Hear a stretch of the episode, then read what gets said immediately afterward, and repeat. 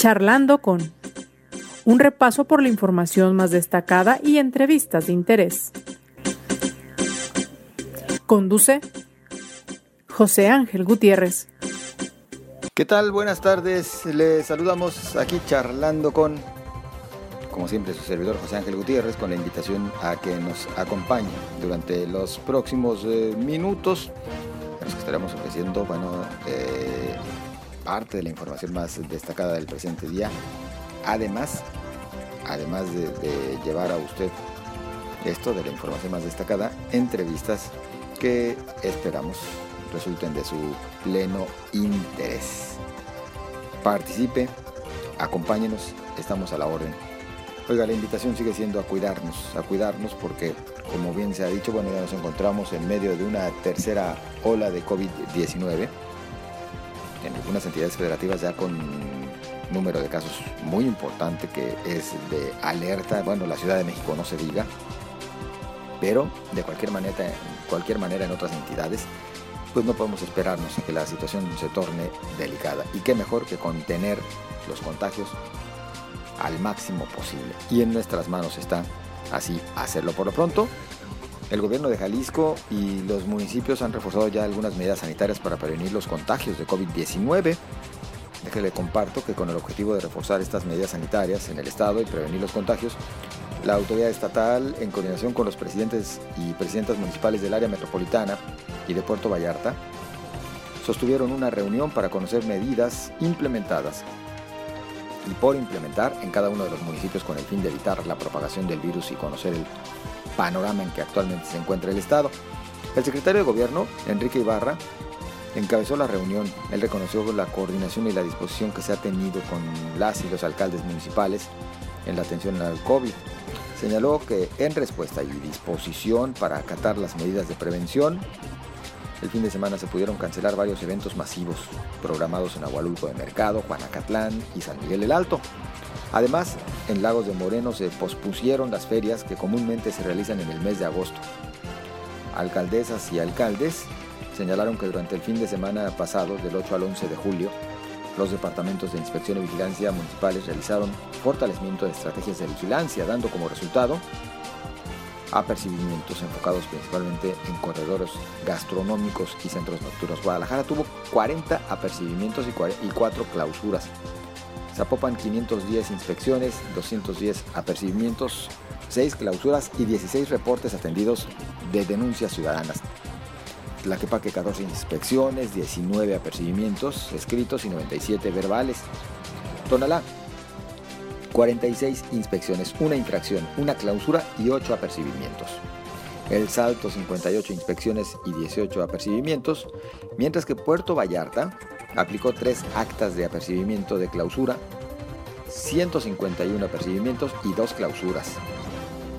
El coordinador general estratégico de crecimiento y desarrollo económico, Alejandro Guzmán Larralde, dijo que no se han hecho cambios a los aforos permitidos desde hace un mes, pero sí se está poniendo especial atención en sectores identificados con mayor riesgo de contagio para evaluar si se hace un nuevo ajuste. Eso es importante. Podría haber ajustes ciertamente, aunque no cierres totales. El secretario de Salud, Fernando Petersen Aranguren, recordó que el gobierno de Jalisco ha propuesto al federal modificar el plan de vacunación contra COVID para el Estado a fin de que puedan vacunarse ya personas de 18 años en adelante, específicamente en lugares con un aumento significativo de casos. Por ejemplo, aumentar la vacunación, decía él, de manera importante en lugares donde hay una afluencia de personas importante durante el verano, principalmente municipios prioritarios como Puerto Vallarta, Tequila, Chapala, Mazamitla y Tapalpa. Cabe recordar y destacar que este martes se tuvo de nueva cuenta contacto con autoridades federales para pedirles sea evaluada la propuesta de 10 municipios para comenzar así a cortar las cadenas de transmisión en sitios con mayor afluencia durante el verano. Así se encuentran las cosas por lo que a COVID se refiere en Jalisco. Y mire, otras entidades, por ejemplo vecinas, también están tomando ya acciones, inclusive hasta más enérgicas. ¿eh?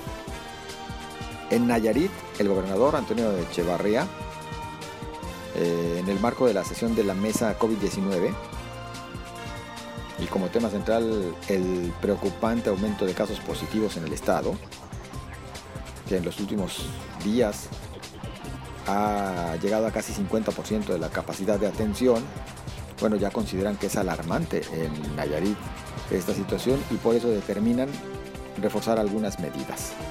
Por ejemplo, restaurantes y restaurantes bar que vendan principalmente comida deberán cerrar a las 10 de la noche.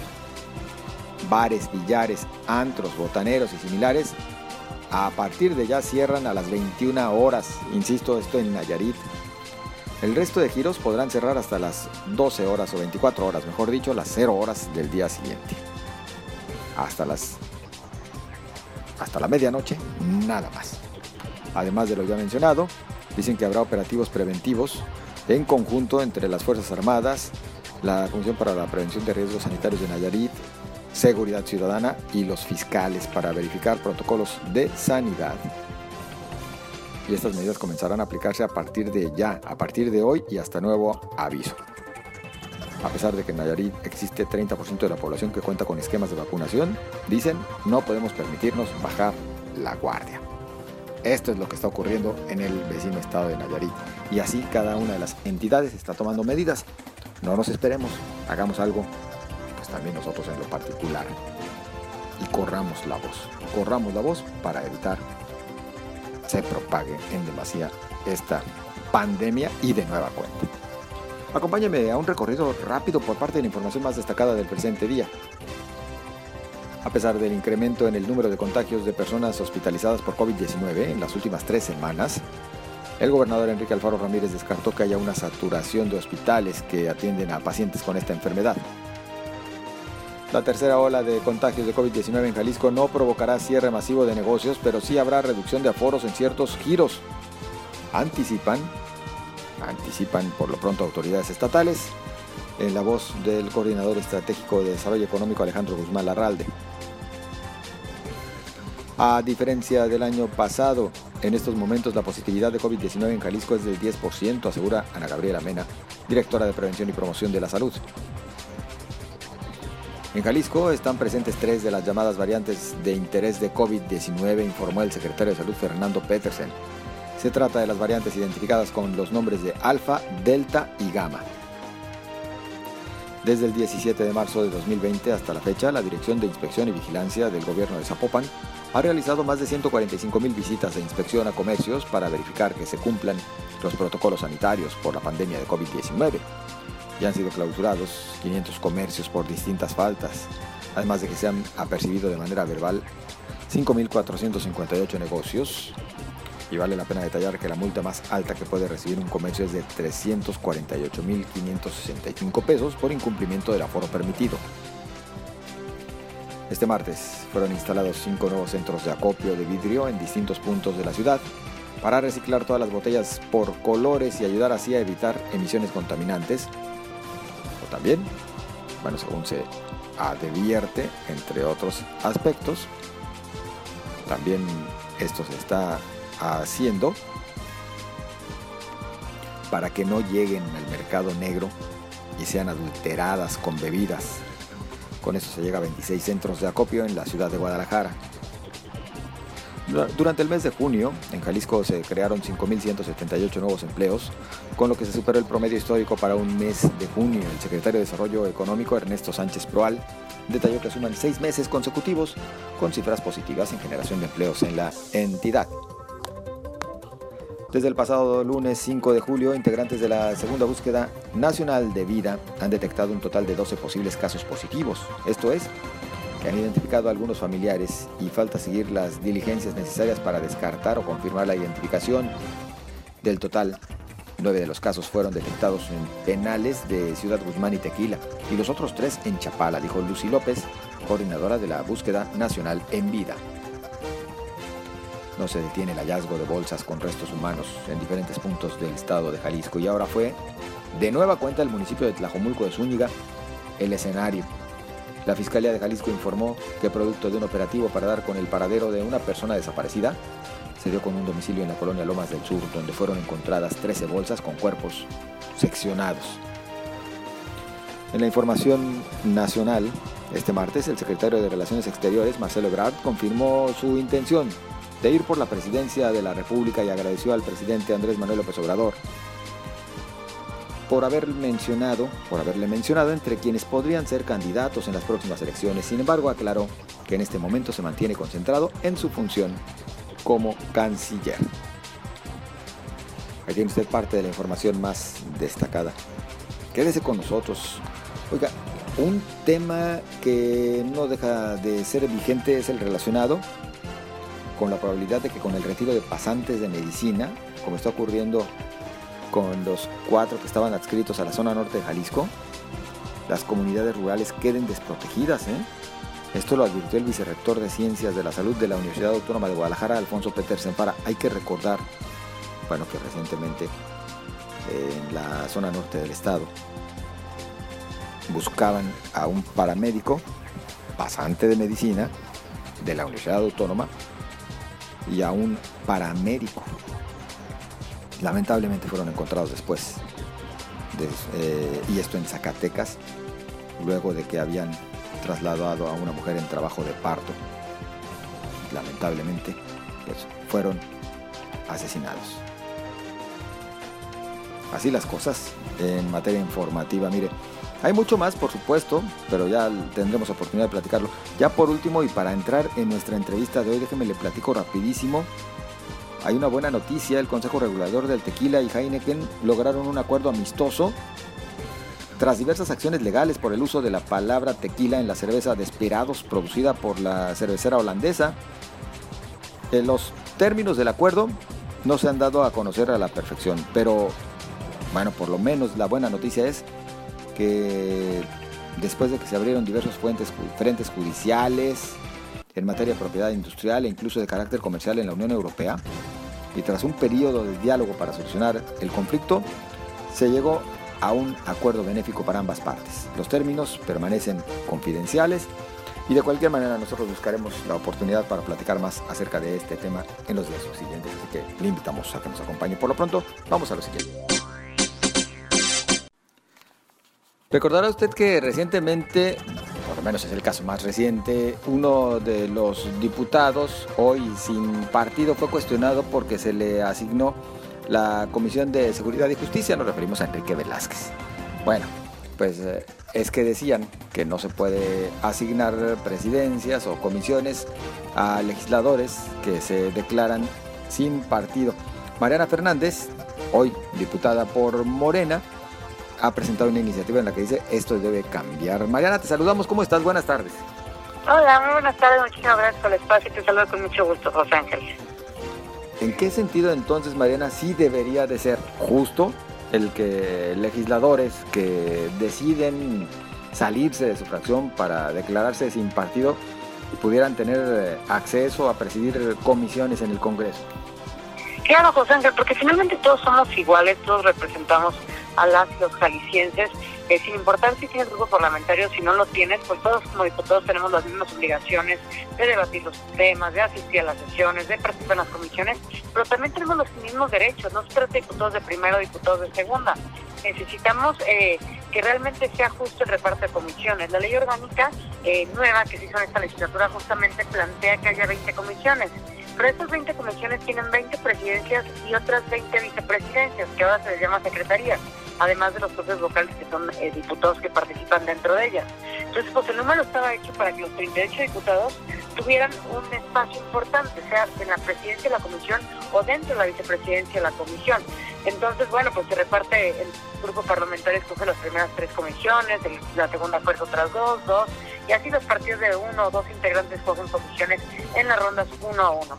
Podemos que casos como eh, diputados que dejaron sus grupos parlamentarios les quitaron todo y después eh, pertenecen a grupos parlamentarios, otros diputados, y no les dan ni siquiera presidencia ni vicepresidencia, pero hay diputados que mantienen dos presidencias, una, eh, una vicepresidencia, entonces decimos, el reparto es totalmente un premio o un castigo político. Yo te platico eh, lo que a mí me sucedió, yo salgo del Partido Revolucionario Institucional y ahí me quitan la comisión que yo presidía. Que porque los diputados que no pertenecen a partidos políticos no tienen derecho a presidir comisiones, eso dice la ley. Bueno, yo regreso de la campaña electoral y regreso a un grupo parlamentario el cual es Morena y tampoco no me dan ni presidencia ni vicepresidencia de comisión. Regreso a mi compañero Enrique, que no es un tema personal con él, regresa sin un partido político y le regresa a la comisión que él sí tenía. Eso es lo que nosotros decimos, el reparto es totalmente al libre albedrío de las, de las mayorías y no es un tema realmente ni legal ni justo. Esta iniciativa que yo presento no es para un asunto actual, es para prevenir a la próxima legislatura, entrar en vigor en la próxima legislatura, para que los diputados que ya no concuerdan con sus grupos parlamentarios o que se queden sin partido, eh, tengan los mismos derechos que cualquier otro diputado que pertenezca al grupo parlamentario. Y esto quiere decir que si me dan una comisión, el Congreso tendría 30 días para entregarle la presidencia o vicepresidencia a alguna comisión, que los espacios son 40, se vuelvo a repetir, 20 presidencias y 20 vicepresidencias, si hay espacio para 38 diputados, eh, se va a tener que instacular para que entienda la Junta de Coordinación que si no le dan una comisión, pues va a ser a la suerte y tal vez una de las comisiones que nunca quieren sentar los partidos de mayoría, que son las comisiones como Hacienda, puntos constitucionales o vigilancia. Oye, Mariana, esto no tendría que ir aparejado con otros eh, temas. Ahora lo pregunto más bien con una visión desde afuera, acá de los ciudadanos. Hay quienes dicen, ¿cómo es que, por ejemplo, llegan? Y es más, pues aquí tendríamos que decir, inclusive es tu caso como el de Enrique Velázquez y de repente primero o ganan por un partido o inclusive obtienen la diputación por la vía plurinominal por un partido y de repente la abandonan. Ha sido caso hasta de otros diputados. Recordarás, por ejemplo, que así se cuestionó el tema de Héctor Pizano cuando abandonó el PRI. Hay quienes dicen que no deberían más bien inclusive de dejar la diputación y dejársela, en el caso de los que llegaron por la vía plurinominal, a los partidos, ¿no se podría de una vez aprovechar para hacer ajustes también en esta materia? Es una materia totalmente electoral, es un tema que seguramente está en debate.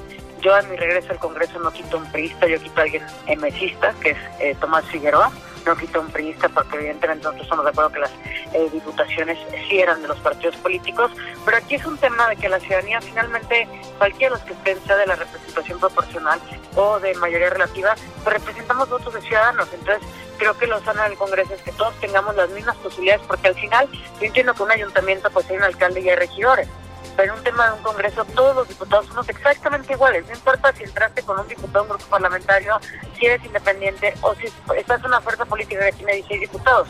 Aquí no tiene que haber diputados de primera, de segunda, de tercera, los que me caen bien, los que son incómodos para mí. Eh, y tiene que estar muy claro el tema de la repartición de las comisiones, porque te digo, si es una ley orgánica que antes había 35 comisiones, se hizo una ley orgánica con 20 comisiones, pero 20 vicepresidencias para que todos tuvieran un papel importante dentro del debate de las comisiones, de los equilibrios de poder, porque en el Congreso no hay alguien que sea más poderoso que otro, sino todos los diputados valemos igual. Y el argumento básico entonces es si hay espacio para que todos tengan una presidencia o una vicepresidencia como mínimo. Exacto, hasta sobrarían dos espacios, por así decirlo, pero vemos que hay eh, personas que ya tienen una vicepresidencia, dos secretarías y gente que no tiene nada. Y te digo, no es mi caso, no te hace ni más ni menos presidencia, pero sí es un tema que para la futura legislatura sea muy claro cómo se esté repartiendo y el que tú eh, difieras de tu grupo parlamentario, ya no estés de acuerdo en cómo se llevan las cosas dentro de un grupo parlamentario, pues que no es una razón para que tú pierdas tus derechos, porque las obligaciones las siguen teniendo los diputados todos por igual. ¿Qué representa para un diputado el tener una presidencia o una vicepresidencia, Mariana? Porque habrá quien piense, bueno, capaz de que ganan más. No, es exactamente lo mismo. La única diferencia pues es la dictaminación de las de las iniciativas que caigan dentro de esa comisión. Entonces no es como que por una comisión te den más. Desde hace mucho, no, las, desde, perdón, desde hace mucho tiempo las comisiones no tienen un recurso público. Es más, ya se acaba de aprobar una ley que ni siquiera se pueden aprobar eventos por parte de las comisiones. Tienes un eh, director de órgano técnico, que es como un secretario técnico. El secretario también tiene una persona más, pero no es todo un tema de espacios. Es exactamente eh, lo mismo, no te pagan un peso más si pertenece a más vocalías o más comisiones. Es un tema del propio eh, tema de interés del Congreso, que las comisiones son las que están dictaminando las leyes que llegan dentro de ella. Claro.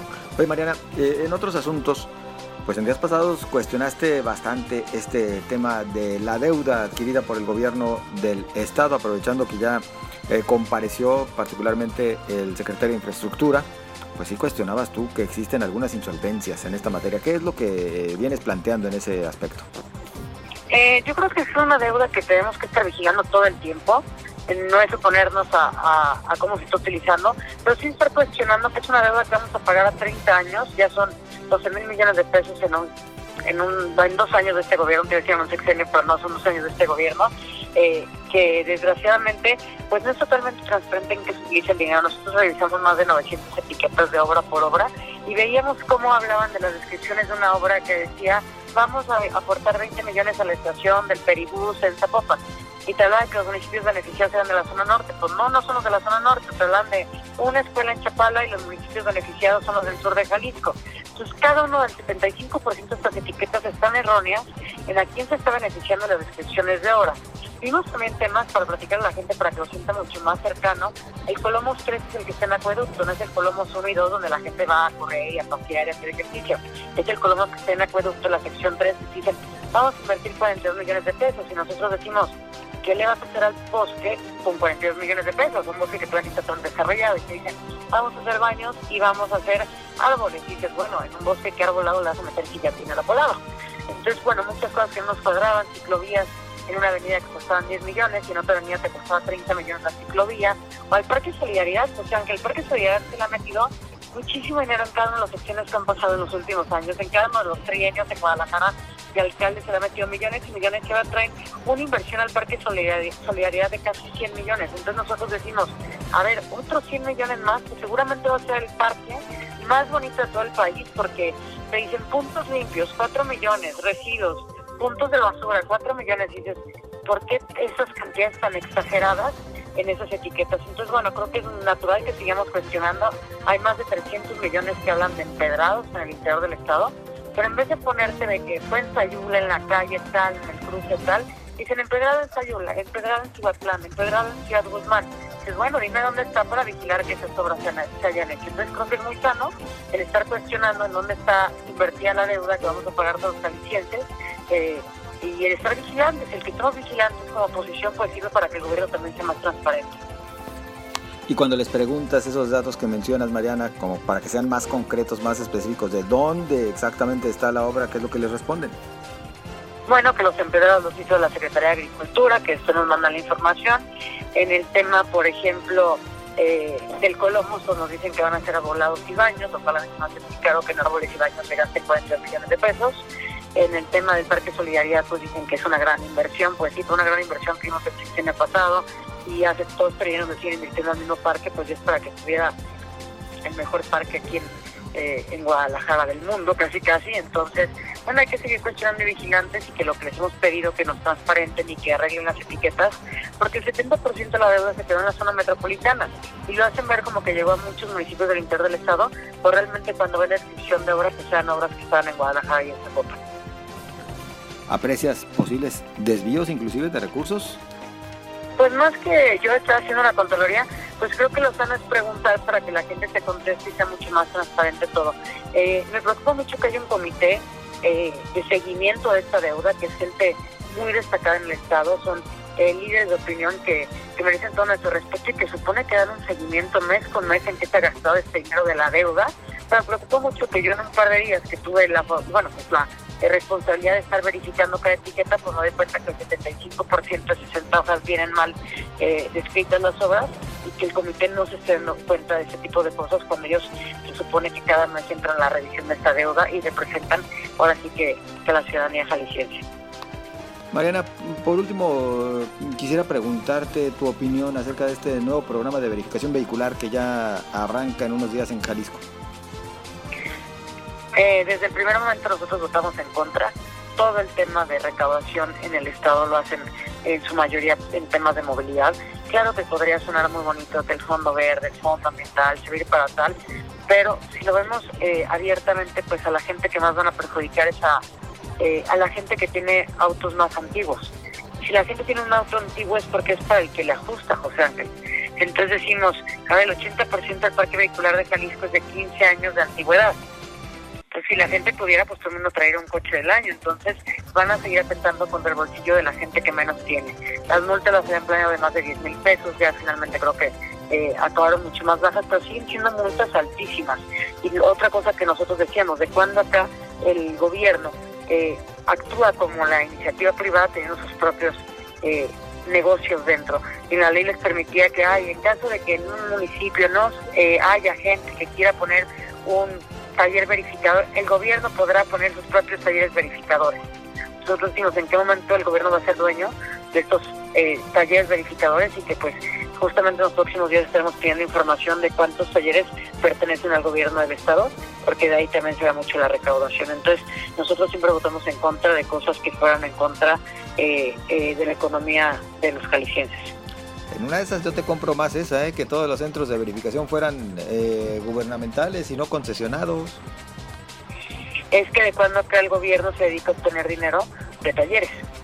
Van a decir, ah, en Colotlán nadie quiso, sí, pero en Guadalajara cuántos talleres pusiste. Y es al revés, porque las concesiones a José Ángel eran por muchísimos años. Podría ser justo e injusto, pero ahora es peor.